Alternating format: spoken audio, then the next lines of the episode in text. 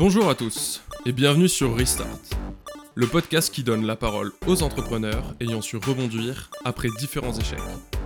Nous sommes Charles, Jason, Lucas et Paul, quatre étudiants passionnés par l'entrepreneuriat et qui cherchent à briser le tabou de l'échec. On est convaincus d'une chose, l'essentiel n'est pas de faire des erreurs, mais de savoir en tirer des leçons. Leçons que nous voulons exposer au plus grand nombre afin de permettre à tous de ne pas les reproduire. Bonne écoute Accepter les échecs. Le succès n'est pas final. It's just an experience. En une défaite, il apprend plus qu'en mille victoires. Donc salut Julien, merci d'être avec nous euh, aujourd'hui sur Restart. Bonjour Lucas, ravi d'être présent. Et il y a quelques semaines, tu étais encore à la tête de ta, de ta propre structure, euh, Babel Edge. Et il y a quelques jours, tu viens d'annoncer que tu lances Vocalia. Félicitations. Ben, merci, ça a été un, un long chemin de croix, on, aura l'occasion d'en reparler, mais euh, très excité avec euh, cette nouvelle aventure. Donc tu disais que tu que habites dans, dans, le Nord, tu habites dans le Haut-de-France. Donc finalement, dans la grande tradition un peu des des disruptions de la grande distrib, euh, et de la distrib au sens large, ta première, ta première expérience entrepreneuriale, ça a été de créer Totem, qui était un programme de fidélité pour les, pour les commerces locaux, c'est bien ça?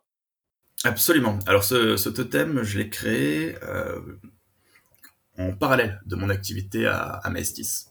Donc c'était pas encore du 100% entrepreneurial, c'était du en plus. Euh, moi j'ai beaucoup travaillé avec les acteurs euh, du, retail, euh, des, Saint-Maclou, euh, des, acteurs retail américains, euh, des intermarchés, etc. Et euh, je voyais des boîtes qui claquaient des, des, millions et des millions en recherche et développement sur le parcours client, sur leur CRM, sur leur carte de fidélité, etc. Et en face de ça, tu avais le, commerçant du, coin qui avait la bête carte papier, qui a absolument pas évolué depuis euh, bah, presque 150 ans en fait. Et euh, voilà, je, trouvais qu'il y avait une, une, disproportion complète entre euh, les, capacités et l'expérience client euh, des, des, deux côtés de la barrière. Et je me disais qu'il fallait faire quelque chose sur le sujet. Donc on a voulu créer une carte de fidélité dématérialisée pour les petits commerçants. L'idée, c'était de débarrasser euh, de ton portefeuille toutes les cartes papier et euh, d'avoir sur la même application toutes les cartes de fidélité de tes commerçants.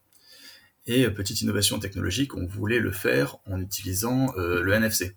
Le NFC, c'est une technologie qui se développe beaucoup, qui sont présents sur la, qui est présent pardon sur la plupart des téléphones. C'est ce que tu utilises quand tu vas faire du paiement sans contact, par exemple avec ton téléphone. Et donc nous, on le faisait avec du NFC. Le, commerçant avait un, petit, parce qu'on appelait un totem, une sorte de, bouchon avec une petite puce. Euh, il donnait un petit coup de puce sur ton téléphone et boum, euh, ta carte de fidélité dématérialisée était validée. Euh, c'était très sympa, ça m'a permis d'apprendre à faire pas mal de prospection et de tester un premier incubateur. Malheureusement, le, projet n'est pas allé jusqu'au bout. Il s'est arrêté assez, brusquement et assez rapidement, pour être honnête, pour deux raisons. la première, vouloir faire ça en parallèle d'une activité professionnelle exigeante, c'était une mauvaise idée. Euh, moi, j'étais quand même responsable des, activités de mon cabinet dans, la région. Euh, c'était un boulot qui prenait déjà entre 50 et 70 heures par semaine. Donc, euh, faire un projet entrepreneurial en plus, c'était extrêmement ambitieux. Le second point, et là c'est plus propre au projet, c'est qu'on n'a pas su trouver un business model qui fonctionne. La solution en elle-même, je pense qu'elle était plutôt bonne et qu'elle avait plutôt une vraie valeur ajoutée pour les clients, pour les commerçants et, autres. Mais en termes de prospection, c'était très compliqué parce qu'il fallait aller convaincre chaque commerçant un un ou aller voir chaque mairie et commune. Mais euh, les mairies, ils ont des temps de réflexion euh, extrêmement longs. Donc il y avait un effort commercial de dingue pour un retour sur investissement très mitigé. Et il y avait déjà d'autres players sur le marché qui étaient mieux implantés que nous, qui faisaient pas du NFC, mais qui pouvaient le faire s'ils le souhaitaient. Donc voilà, au bout d'un moment, euh, on, on, a arrêté et fort heureusement. Tu avais déjà travaillé avec des développeurs? Tout développé en interne Comment tu, savais coder ou, euh, vous, avez utilisé des outils no code? Non, tout développé en interne. Euh, je pense qu'un entrepreneur, il doit pas hésiter à, mettre les mains euh, dans le moteur, entre guillemets. Euh, J'ai vu des gars qui ne savaient absolument pas coder, et six mois plus tard, ils avaient créé leur propre application. Faut savoir dans quoi on s'investit. ça vaut pas la peine de tout faire tout seul si tu as des collaborateurs, des associés ou des fonds pour payer quelqu'un d'autre pour le faire. Mais tu as quelques activités qui, sont ultra importantes, le développement commercial, etc. Et là, comme c'était un produit quand même très technique, ne, pas y toucher, ça aurait été une erreur. Donc j'ai économisé déjà de l'argent parce que je l'ai fait moi-même, j'ai économisé du temps parce que ça aurait pris des plombes. Et si je l'avais fait faire par quelqu'un d'autre, ça aurait été probablement un peu meilleur, mais ça n'aurait absolument pas changé la, la, finalité du projet. Tu disais que tu avais toujours envie de créer ta boîte, et ça, ça vient d'où? Bah, je pense que ça vient, c'est bête, hein, mais ça vient de mon grand-père, euh, qui était euh, entrepreneur, qui est, venu euh, en France de Pologne avec pas grand-chose dans ses poches et qui a qui avait développé un produit, ça s'appelait le Start Pilot. C'était une sorte de, bonbonne avec un produit chimique que tu mettais dans les moteurs pour les aider à démarrer quand il, faisait un petit peu froid. ça paraît anecdotique comme ça, mais ça a ultra bien marché. Il a eu une très très belle aventure et bon, j'avais toujours trouvé ça un peu inspirant et je m'étais toujours dit un jour moi aussi je serai inventeur slash entrepreneur. Euh, je l'ai pas fait tout de suite parce que voilà j'étais pas prêt. Je pense que j'avais pas la maturité pour, je savais pas comment commencer. Euh, j'ai croisé des entrepreneurs qui euh, ont vraiment ça dans le sang, qui ont vraiment la capacité à prendre du risque et qui ont vraiment une grosse maturité professionnelle dès le début. Euh, j'ai vu des gars qui ont même pas encore terminé leurs études et qui font leur stage dans, dans leur propre entreprise qu'ils viennent de créer et qui sont en train de lever des fonds tranquillos comme s'ils avaient fait ça toute leur vie. Euh, tout, tout, mon respect pour ces personnes-là, euh, c'était clairement pas mon cas. Euh, je pense qu'aujourd'hui j'ai les qualités et les compétences qu'il faut, mais ça a mis, voilà, ça a mis du temps à, à se développer tout simplement. T'avais quel âge quand t'as lancé Totem? Que je te dise pas de bêtises, je devais avoir 32 ans. Donc ouais, ça faisait déjà presque 10 ans, 8 ans que tu étais sorti de l'école, euh, tu avais fini tes études. Ouais, 7, 8 ans. Euh, je pense qu'il y a un dernier truc qui. un dernier prérequis pour moi, euh, avant de me lancer vraiment à 100% dans l'entrepreneuriat. Voilà, j'ai plus 20 ans, maintenant j'ai une femme, j'ai deux enfants. Donc il y a une pression financière que tu vas pas retrouver quand tu te lances et que tu as 22 ans, que tu es célibataire et que tu peux toujours vivre chez papa-maman si, si tu en as le besoin.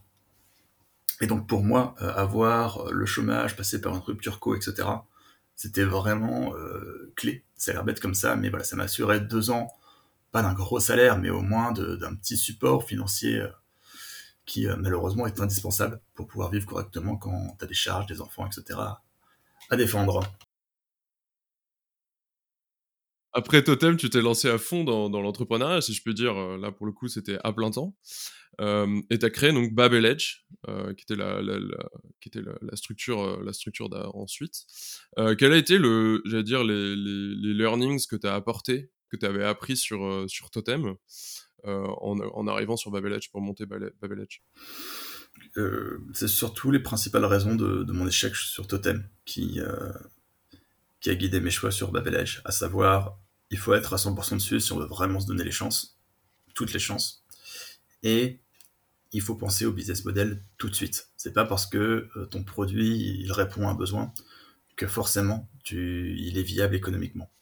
Donc c'est ces deux gros points qui ont, c'est les deux gros learnings finalement que, que j'ai repris de, de Totem. L'objectif de, de, c'était de proposer une solution de synchronisation labiale, c'est ça? Assistée par intelligence artificielle. C'est ça. Alors c'est voilà, un peu barbare comme ça. Euh, mais grosso modo, le, constat que j'avais fait, alors comme je t'avais dit, je suis passé un petit peu par la case États-Unis. J'y suis resté en tout euh, à peu près 4 ans. Et quand je suis rentré en France, euh, j'étais horrifié par les doublages en France. j'étais incapable de regarder un film en VF parce que je, ça se voyait, ça me mettait mal à l'aise, je trouvais que c'était moins bien joué, enfin voilà. Euh, j'ai complètement arrêté d'aller au ciné parce que autour de moi il y avait que des ciné qui proposaient de la VF et très très peu de, de VOST. Et voilà, c'était entre guillemets mon pain point. Euh, en parallèle de ça, euh, j'avais l'occasion de pas mal m'acculturer sur les problématiques d'intelligence artificielle. j'avais participé à quelques concours comme ça, mais plus en mode dilettantes, entre guillemets. Et euh, je, je, lisais régulièrement des papiers de recherche sur le sujet. Et euh, j'ai vu de nouvelles approches pour faire de la transformation labiale, donc prendre une vidéo et transformer les mouvements des lèvres de la vidéo. Et je me suis dit, mais attends, euh, les gars, ils se focalisent là-dessus pour des Skype, des trucs comme ça, c'est très bien, mais le vrai marché, il est sur le doublage, il faut qu'on travaille là-dessus. Et donc, bah, j'ai fait un prototype, ça a plutôt bien marché, j'ai vu que pour faire de la basse définition, la barrière technologique n'était pas énorme. Euh, c'était de l'IA, ça me plaisait bien. J'étais pas expert sur le sujet, mais je demandais qu'à apprendre. Et euh, c'est comme ça qu'on a lancé euh, Babel Edge. Sur Totem, on était passé par un, incubateur qui s'appelait Incubator, qui était un incubateur privé. Pour Babel Edge, je suis passé par Eura Technologies, probablement le, plus gros incubateur de, la région, qui avait justement une, une track spécialisée média, donc ça, ça tombait assez bien. Et euh, voilà, c'est comme ça qu'on s'est lancé dans l'aventure Babel Edge. Tu as dû t'entourer aussi, ça s'est passé par, euh, par l'incubateur, c'est passé également aussi par toi, ta propre formation ou des associés? Alors j'ai réussi un petit peu à m'entourer, mais probablement pas assez. Et euh, c'est... Je, je, dis probablement, mais non, c'est la raison pour laquelle Babel Edge a échoué. Je, je spoil, hein. mais si on, on, est sur ce podcast aujourd'hui, c'est bien pour parler d'échecs. Euh, c'est la raison pour laquelle Babel Edge a échoué, c'est que j'ai pas réussi à m'entourer assez vite et assez bien. Euh, Babel Edge, c'est un projet qui avait une très grosse composante, j'ai même pas envie de dire technique, mais technologique. On développait une nouvelle technologie qui n'existait pas encore, sur laquelle il y avait zéro alternative, euh, qui reposait sur de l'intelligence artificielle, de la computer vision, etc., donc qui était très complexe. j'ai voulu avancer très vite, et donc, quand, quand, on veut aller vite, on fait seul. Euh, j'ai eu de très bons résultats sur tout ce qui était basse définition. Et c'est à ce moment-là où je me suis dit, ok, basse définition, ça marche. Maintenant, il faut faire de la haute définition, ça devient beaucoup plus complexe. je vais chercher un associé. Et euh, bah, en fait, un docteur en intelligence artificielle qui est la fibre entrepreneuriale, euh, bah, il n'y en a pas beaucoup. il n'y en a tellement pas beaucoup que j'en ai pas trouvé. Soit je trouvais des docteurs qui voulaient faire l'intelligence artificielle mais qui n'étaient pas spécialisés dessus à la base. Mais bon, les, les gars, j'en savais plus qu'eux, donc euh, c'était un peu dommage. Soit je trouvais de vrais docteurs en IA, qui avaient une vraie formation, qui avaient euh, une vraie valeur ajoutée si jamais ils souhaitaient me rejoindre. Mais en face de moi, j'avais des Google ou des structures similaires qui leur proposaient des salaires à six chiffres moi, tout ce que je pouvais leur proposer, c'est une petite part dans Babel Edge et 2000, 3000 euros par mois à tout, casser pendant 2-3 euh, ans. Ce qui est pas mal en soi, hein, mais pour les gars, pour des gars qui euh, ont un bac plus 15 et euh, qui ont une alternative à 100, 120 000 euros en face, je faisais pas le poids. Donc, bah, c'est un peu comme ça que l'aventure Babel s'est terminée. on, avait un marché, on avait des prospects. Euh, clairement, on répondait à un, vrai besoin. Euh, et pour les films et, les, séries et pour les publicités. Euh, en France, il faut savoir qu'on a la, une, si ce n'est la meilleure industrie de doublage du monde. Donc je te laisse imaginer à quel point c'est terrible dans, les autres pays. Il y a des énormes enjeux de localisation dans tous les pays asiatiques, notamment sur la Chine, etc., où le doublage reste très très important. Euh, donc voilà, il y a des enjeux marché énormes, mais on n'a pas réussi à faire de la HD, de la haute définition. Et tous nos cas d'usage, c'était en haute définition. Comment tu gères, euh, j'imagine, la frustration de ne pas arriver à, trouver cette solution technologique Parce que souvent, la plupart des, je dire, la plupart quand même des, je dire, des startups qui se plantent aujourd'hui, c'est des difficultés de marché, c'est des difficultés de stratégie là, en gros, je veux dire, ce qui est souvent frustrant, c'est que là, j'ai envie de dire, euh, il y avait, il y avait le terreau. C'est pas facile à, gérer. En fait, il y a un, biais, euh, un biais, euh, comment dire, émotionnel qui fait que tu, tu prends pas toujours les bonnes décisions. Plutôt que de te dire, voilà, à l'instant T, voici mes options, voici ce que je peux gagner avec chacune de ces options, tu as tendance à regarder ce qui s'est passé derrière toi et te dire, bah attends, ça fait un an que je bosse dessus, je peux pas tout arrêter là. Donc, c'est normal, tu t'obstines un petit peu. Euh, nous, cette barrière de pouvoir, cette barrière technologique euh, de, pouvoir faire de la HD qui soit qualitatif, euh, on se l'est pas pris qu'une fois. on a raté une première fois, ok. On revit par par nos modèles, on essaie d'autres approches, on essaie une seconde fois, une troisième fois, une quatrième fois, une cinquième fois. Donc voilà. Moi, j'ai dû faire cinq ou six itérations au-dessus, autour de cette problématique avant de me dire, non, euh, là, clairement, euh, j'y arrive pas. Donc, euh, on était face à trois choix. Euh, choix numéro 1, on essaie une septième fois, mais euh, au bout d'un moment, euh, on a utilisé entre guillemets tous les trucs et astuces qu'on était capable de mettre en œuvre. On a pris tous les conseils qu'on pouvait prendre à gauche à droite. Il n'y avait aucune raison que ça marche la septième fois alors que la sixième fois on n'y était, pas arrivé. Soit on changeait complètement notre approche. On devenait un studio de doublage qui en plus faisait des effets spéciaux, grosso modo. Et euh, c'était très loin de mon domaine d'expertise et clairement, ce n'était pas un projet qui m'intéressait en tant que tel. Soit on arrêtait. Et voilà, c'était, douloureux, très honnêtement. Mais c'est le dernier choix qu'on a pris parce que c'était le, plus raisonnable, euh, entre guillemets. Et la, la levée de fonds n'a jamais été envisagée euh, sur, sur Bubble Edge? Si, mais c'était pas immédiat et nécessaire. comme. Alors, certes, ne pas m'être entouré assez, c'était un défaut, mais ça avait aussi la qualité de ne pas nécessiter de salaire. Moi, je survivais entre guillemets avec le chômage et l'essentiel des dépenses, c'était euh, euh, des, moteurs, c'était euh, des capacités de calcul hébergées chez AWS, Amazon Web Services. Et Amazon Web Services, en France et dans d'autres régions d'ailleurs, ils sont assez généreux avec les entrepreneurs euh, ils te mettent euh, des tickets de 25, 50, 75 000 dollars de crédit euh, sur leur machine assez facilement si ton projet a un minimum sérieux. Donc toute cette partie coût, finalement, j'avais réussi à, à, la supprimer en passant par AWS. Ce qu'on souhaitait faire en 2022, on souhaitait également passer par l'INRIA, l'Institut national, alors que je ne dise pas de bêtises, de la recherche en informatique appliquée, un truc comme ça, Grosso modo, c'est un labo de recherche français, euh, très orienté recherche, mais aussi très orienté entrepreneuriat, qui ont un, startup studio.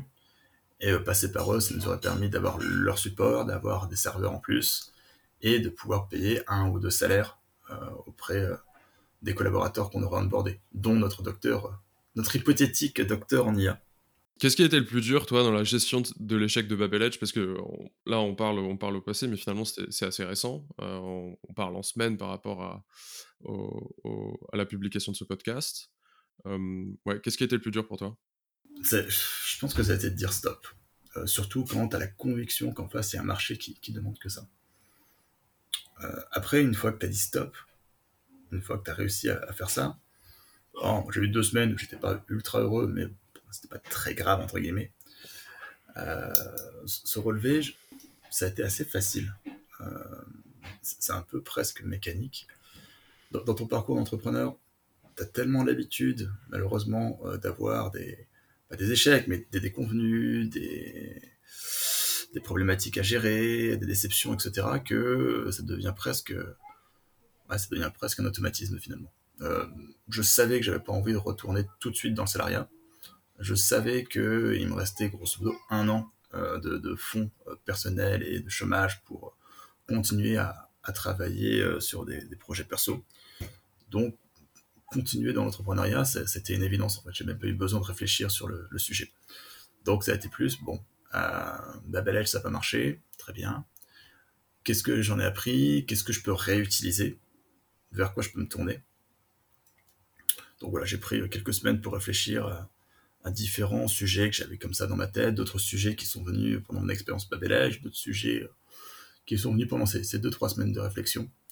Et voilà, c'est comme ça que progressivement, on a glissé vers, euh, vers Vocalia, qui ne s'appelait pas Vocalia à l'époque. Donc c'est un nouveau, c'est un nouveau projet, pareil que qui vous devez développer, j'imagine, une solution, une solution technologique. Oui et non. Et c'est peut-être euh, un des enseignements que j'ai eu de Babel Edge. Euh, Babel Edge, c'est un projet finalement avec le recul extrêmement ambitieux. Parce qu'on développait une technologie from scratch, comme on dit, euh, une technologie très, très complexe.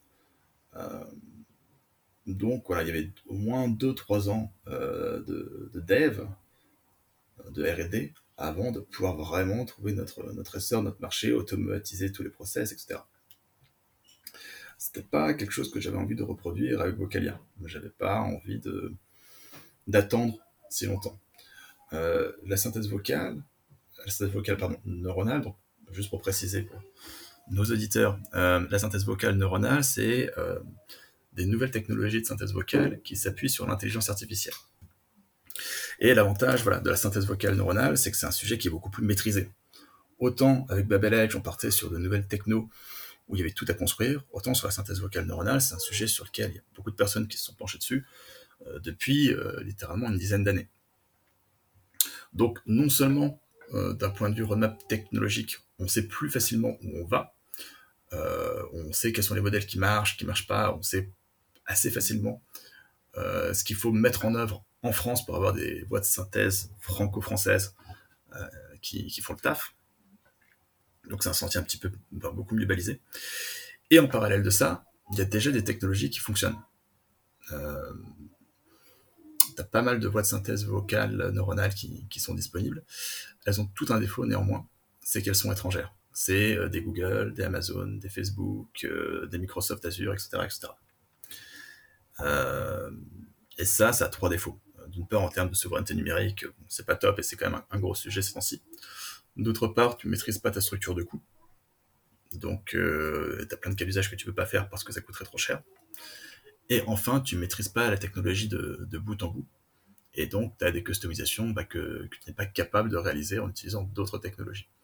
Donc, c'est pour ça que finalement, aujourd'hui, Vocalier, on travaille sur deux temporalités. Temps immédiat, on travaille sur nos premiers cas d'usage avec les technos qui sont disponibles. On rajoute un petit peu d'intelligence par-dessus, hein, mais c'est 98% des, des technos tels quels qu'on prend à gauche à droite. Mais en parallèle de ça, on, on garde ce côté un petit peu laboratoire euh, en IA. On commence à développer nos propres intelligences artificielles, nos propres euh, outils de synthèse vocale neuronale pour pouvoir proposer une alternative franco-européenne bah, d'ici euh, un an, un an et demi. Le cas de Vocalia, il est, fascinant parce qu'on voit vraiment quelles leçons euh, tu as, pu tirer de Babel Edge et de, Totem et que qui ont formé, j'allais dire, ton approche et euh, finalement comment tu penses le business model euh, de, cette nouvelle structure, que ça soit bah, en, termes de, marché qui est plus scalable en prenant un peu de Totem, à une solution technologique plus facile à, à, réaliser en prenant un peu de, de, de Babel Edge justement quand j'avais intégré Euratech, euh, j'avais alors je crois que c'était euh, le directeur de l'époque, j'écorche son nom, je crois qu'il s'appelait Raoul, un truc comme ça. Euh, il avait dit quelque chose qui m'avait marqué, il m'avait dit il faut deux ans pour faire un bon entrepreneur. Je me demande s'il avait même pas dit trois ans. Ça m'avait beaucoup vexé à l'époque. Je me suis dit non. au, nom de quoi Ça fait pas deux ans que je suis dedans, je suis sûr que je peux faire le taf correctement, etc. Et puis finalement, euh, je regarde euh, bout à bout mes précédentes expériences euh, entrepreneuriales. Bon, je commence à peu près à savoir ce que je fais. Je commence à être un petit peu plus sûr dans mes choix, un peu plus relax, un peu plus zen. Et bah, ça fait deux ans. Comme quoi, il, avait peut-être raison, finalement. Ça fait parfaitement la transition sur, sur la prochaine question. tu as été incubé pour tes, pour tes trois structures. quel conseil tu donnerais aux jeunes entrepreneurs qui font le choix de l'incubation? Mais ce qui fait ta, réussite, c'est ton projet. Euh, ton incubateur va t'aider, mais c'est pas parce que tu rentres dans un incubateur que nécessairement ton, projet fonctionne. Euh, c'est pas un gage de réussite du tout. Euh, ça reste extrêmement utile, et c'est pour ça que Vocalia, je me suis même pas posé la question, il fallait que je sois incubé. Parce que ça va t'aider, ça va te cadrer, ça va être surtout, surtout, surtout utile si c'est ta première expérience entrepreneuriale et que tu sais pas trop où tu mets les pieds les gros avantages euh, par ordre euh, décroissant. la communauté. tu une communauté d'entrepreneurs qui travaillent sur des sujets similaires ou différents des tiens, mais qui va passer par les mêmes étapes que toi. Ou des gens qui ont déjà créé leur boîte, qui ont déjà 2-3 ans de, bouteilles derrière eux, et leur conseil, c'est ultra précieux. Ultra précieux. Euh, hier matin, par exemple, voilà, je me posais des questions sur euh, une des applications de la technologie de synthèse vocale qui pourrait être profitable. Moi, je ne suis pas expert en propriété intellectuelle. Bah, euh, il y a une, une madame qui s'appelle Laurence de Diagengro, je me permets de leur faire le pub du coup, qui, qui, est une boîte pour t'aider à, valoriser ta boîte. Et qui a fait, qui est passé une dizaine d'années à l'INPI, l'Institut national de la propriété intellectuelle, et qui a gracieusement passer une heure avec moi pour expliquer, ok, euh, pour écouter mon projet, ok, voilà ce qui pourrait être profitable, voilà ce qui n'est pas. Et euh, c'est une experte dans son domaine. Et ça, c'est juste la, communauté. C'est probablement quelque chose qui m'aurait coûté 1500, 2000 euros si j'avais essayé de le faire auprès d'un expert et ça aurait pris trois semaines de plus. Donc voilà, c'est une communauté en général qui est extrêmement bienveillante. C'est une communauté dans laquelle il faut s'investir. Si tu vas dans ça, si tu signes pour un incubateur mais que tu mets jamais les pieds, bah, la communauté tu l'auras pas. Il euh, faut s'intéresser aux gens, faut aider les gens quand, quand, tu le peux. Et en général, tu, tu gagnes beaucoup, beaucoup en retour. Deuxième gros avantage, c'est l'effet miroir. Toi, tu es tellement plongé dans ton projet que tu as nécessairement, au bout d'un moment, des œillères. Tu as parfois du mal à voir the big picture, comme on dit et avoir des, des startup managers ou, leur équivalent qui t'entendent dire mais Julien, euh, est-ce que tu as réfléchi à ceci, est-ce que tu as réfléchi à cela? Non mais regarde euh, X, Y, Z, euh, c'est précieux. Troisième avantage, c'est des ressources, que ce soit des cours pour certains, un programme d'accompagnement pour d'autres. en général, ils ont plein de petits partenariats à gauche à droite. Mon partenariat avec AWS, par exemple, ça a été quand même grandement facilité parce que j'avais la carte euh, Ratec. Faut pas hésiter à comparer les, les incubateurs. Faut pas hésiter à aller à l'incubateur qui semble le plus pertinent pour votre projet, même s'il est peut-être un petit peu moins connu. Et euh, il est aussi possible de cumuler les incubateurs. Moi, c'est ce que j'ai fait avec Edge. Euh, j'avais un pied chez Appui pour toute la partie technologique et un pied chez, un pied chez Aura Technologies pour toute la partie marché, réseau, etc. Donc bien se renseigner euh, il y a des incubateurs qui l'acceptent, il y a des incubateurs qui l'acceptent pas, ça dépend comment sont financés les incubateurs. Mais voilà, j'ai vu pas mal de gens euh, cumuler les incubations. Attention à pas trop se disperser non plus. Il ne s'agit pas de, s'amuser à avoir 5-6 incubateurs juste pour pouvoir les mettre sur un slide, mais être sûr que euh, ça a une utilité et qu'on y investira le temps nécessaire pour, retirer tout ce qu'il faut. Une question, c'est une question qu'on aime bien poser. parce qu'on se rend de plus en plus de l'impact du travail et de la vie pro dans la vie perso. Et souvent, quand tu es entrepreneur, bah, ça, cet effet, cet impact, il est décuplé. comment toi, tu as vécu personnellement, par exemple, l'échec de Totem ou l'échec de Babel Edge? Est-ce que ça a eu un impact fort sur, dans ta vie perso? Non, je dirais que c'est plus l'inverse. C'est la, vie perso qui a de l'impact sur mes projets.